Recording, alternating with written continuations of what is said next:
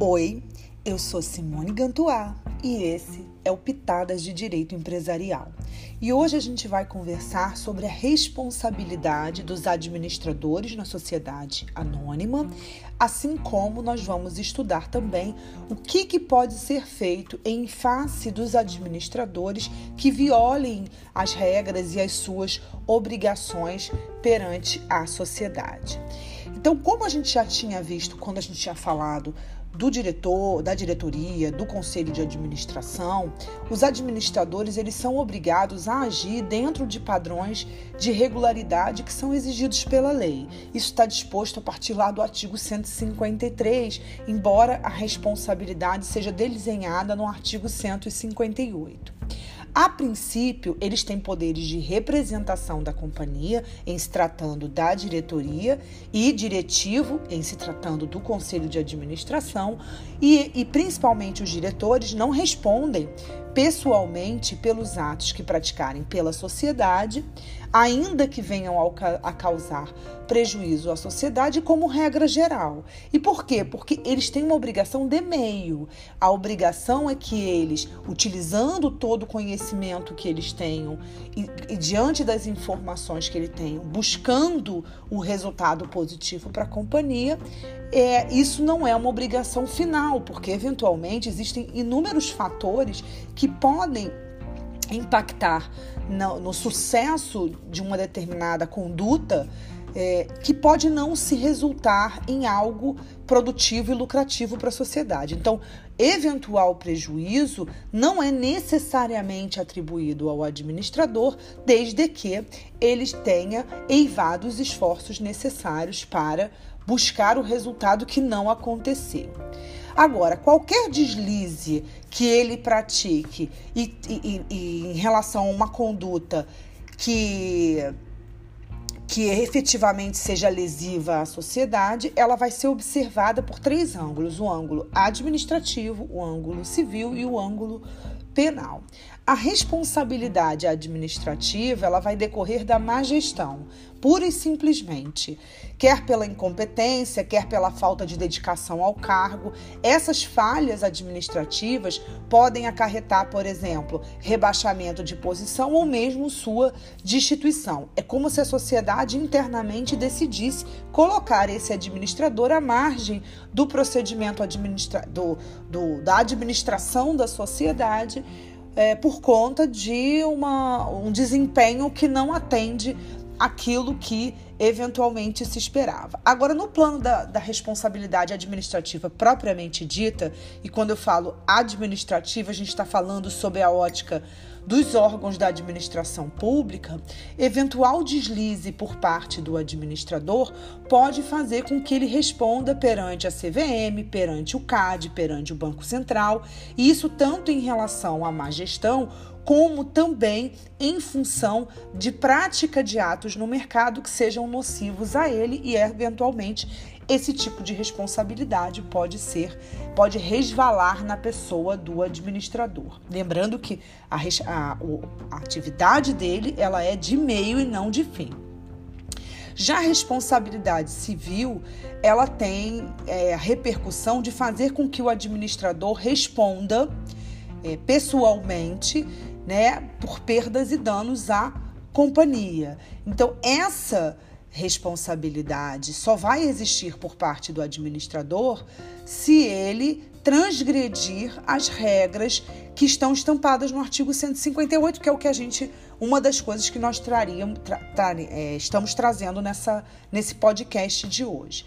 A partir do momento que o administrador viole esses preceitos do artigo 158, ele poderá responder é, perante a sociedade, seja por ter agido com dolo ou culpa na, dentro das suas atribuições ou com violação à lei ou estatuto. Muito se fala se essas violações à lei ou estatuto elas seriam uma responsabilidade objetiva, mas é, há quase um consenso na doutrina de, em dizer que essa hipótese não é responsabilização objetiva do administrador, nem poderia ser. Ela sempre vai ter implicitamente a, a, a questão do dolo e da culpa. O artigo 159, parágrafo 6, permite à companhia que exclua a responsabilidade civil do administrador sempre que ele tenha agido de boa fé e com vistas aos interesses da companhia. Embora esse dispositivo se dirija ao juiz, que pode ser reconhecida pela Assembleia Geral como um elemento de não ajuizamento da demanda. Eu vou falar um pouquinho do ajuizamento da demanda, mas é, embora isso seja um elemento que deve ser considerado pelo magistrado, isso também pode levar é, imbuir os acionistas que votam na Assembleia como motivo pelo qual eles decidem não mover uma ação contra o administrador. A responsabilidade do administrador é pessoal, exceto quando houver conveniência ou negligência em relação à atuação do sócio que está violando, né? quando houver um conluio, isso obviamente vai contaminar outros é, personagens, outros, outros agentes da sociedade, e aí a responsabilidade pode ser estendida a conselheiros que não ressalvaram, por exemplo, posição contrária, como eu já tinha falado em alguns podcasts atrás, dos órgãos que formam vontade de forma colegiada. E aí eles podem responder. É, o, existe uma, um enunciado da jornada de direito comercial, que é o, o enunciado 86, que ele vai dizer que o, o desacerto do mérito da decisão negocial não é por si só causa de responsabilidade civil do administrador que pressupõe o descumprimento de um dever legal estatutário. Então, não basta ter uma decisão que meritoriamente é desacertada. Eu preciso também descumprir um dever legal. Agora, é, além da responsabilidade civil para a companhia, os administradores também podem responder por prejuízos que causaram a terceiros ou acionistas que podem demandar contra o administrador culpado. Isso está previsto lá no artigo 159 do parágrafo 7, que é uma ação de responsabilidade que as pessoas individualmente podem mover contra o administrador. E apenas para a gente fechar essa questão da responsabilidade em si, o, o administrador pode, além de praticar o ilícito civil, um ato que seja simultaneamente um ilícito penal, e nesse caso ele responderá também é, pelos crimes previstos na Lei 6385 de 76, que são os crimes contra o mercado de capitais, que eu também não ouso falar muito sobre isso, até porque não sou professora, nem tenho expertise na área penal.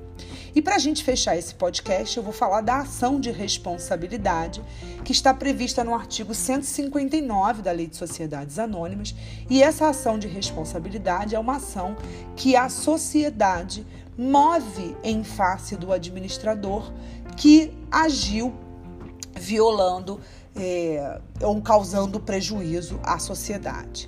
Essa ação ela tem uma competência, uma sede da Assembleia Geral para deliberar a propositura dessa demanda. Então, essa demanda ela não pode ser movida apenas por uma decisão calcada numa decisão estratégica do Conselho de Administração. Não, eu preciso, ela tem sede competência absoluta da Assembleia Geral. Então, a Assembleia ela vai demandar, colocando na ordem do dia a questão envolvendo a propositura dessa demanda de responsabilidade civil que tenha causado, que cujo administrador tenha causado prejuízo à sociedade. Essa ação ela é chamada de ação social universo e essa deliberação assembleária é uma condição específica para a propositura dessa demanda, sem a qual você não pode mover essa ação.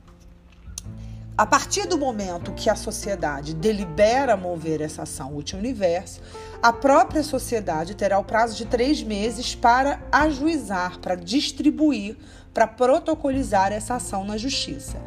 Quando ela não obedecer a esse prazo, passados esses três meses, nasce para o acionista, qualquer um deles, é, o direito de propor essa ação na qualidade de substituto processual. Nasce aqui uma legitimidade extraordinária.